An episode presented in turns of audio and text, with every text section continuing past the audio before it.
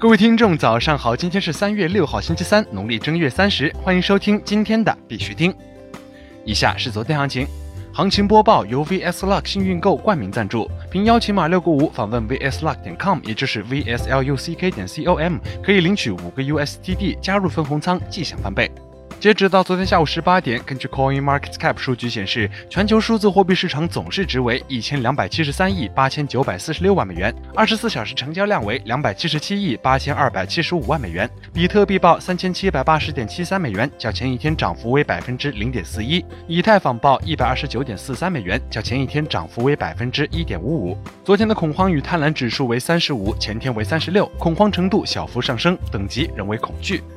目前 BTC 处于整盘区间靠下方的位置，今天虽有小幅反弹的迹象，但是还是没有走出下降形态。有仓位的继续持有，预计回调目标位置是三千五百六十点。当 BTC 比较稳定的时候，往往很多山寨会趁机拉盘，建议逢高出货或清仓操作，防止 BTC 再次出现回调被套牢。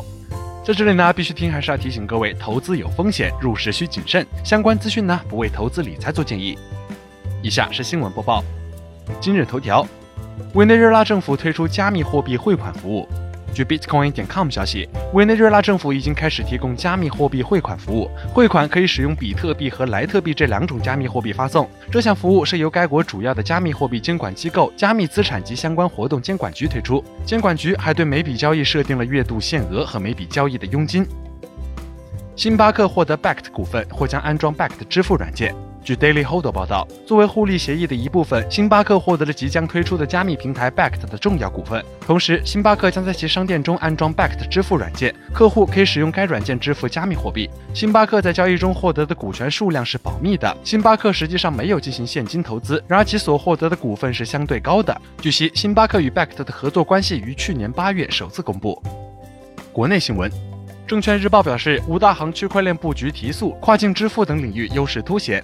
据证券日报报道，目前五大行均已开始了区块链项目的研发工作，个别项目已上线运行，且主要应用到扶贫、金融欺诈、贸易金融、数字票据和雄安新区租房等应用场景中。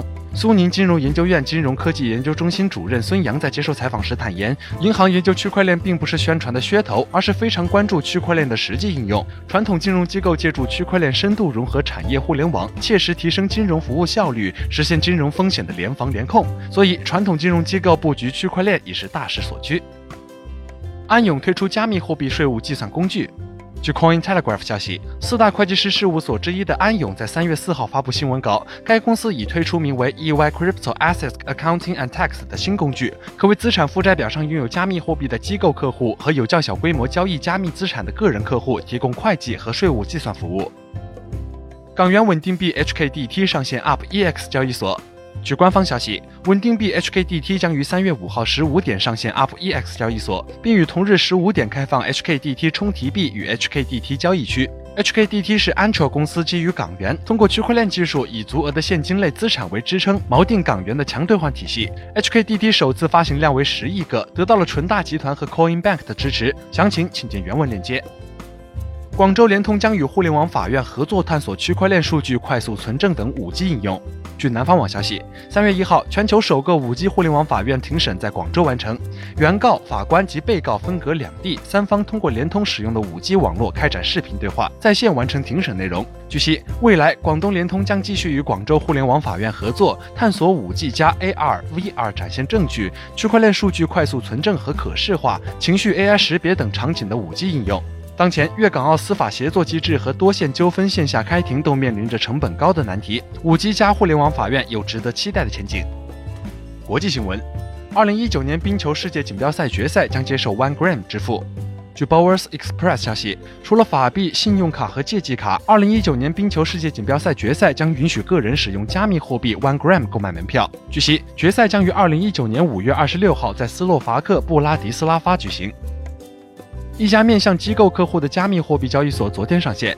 据 CoinDesk 消息，三月四号，面向机构客户的加密货币交易所 LGO Markets 在新泽西州正式上线。该交易所目前功能有限，新用户可以设置和充值账户。比特币现货交易将于三月十一号开始。LGO Markets 首席执行官 Hugo Rinaldi 表示，该公司已经获得了十家机构客户，其中大部分是 OTC，另外还有几家对冲基金、加密货币和做市商，还有五十六名客户即将加入。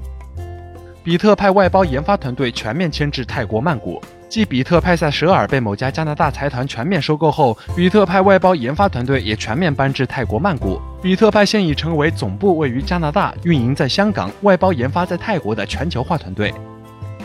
伊朗商品交易所计划推出加密货币交易。据 Financial Tribune 报道，伊朗商品交易所的交易主管 Hamd 表示，该交易所已准备好支持加密货币交易，并利用区块链技术加强商品贸易方面的潜力。Hamd 同时表示，加密货币是否可以在 IM1 上交易，应由有关当局决定。马耳他数字交易所将业务转移到马耳他证券交易所。据 Times of Malta 报道，马耳他数字交易所已将其业务转移到马耳他证券交易所，并将其办事处也迁至马耳他证券交易所。MDX 是一个证券型代币交易所。MD 创始人兼执行主席 Rick Klink 表示：“我们搬到马耳他证券交易所，意味着我们现在处于下一轮机构金融创新的核心位置。”好了，今天的必须听新闻播报就到这里。更多区块链资讯呢，请关注我们的微信公众号 b i x u t i n g 下划线，也就是必须听的拼音加上一个下划线。喜欢的呢，点赞收藏，记得分享给身边的小伙伴呢。最后呢，感谢各位听众的支持，祝大家度过美好的一天，我们明天见。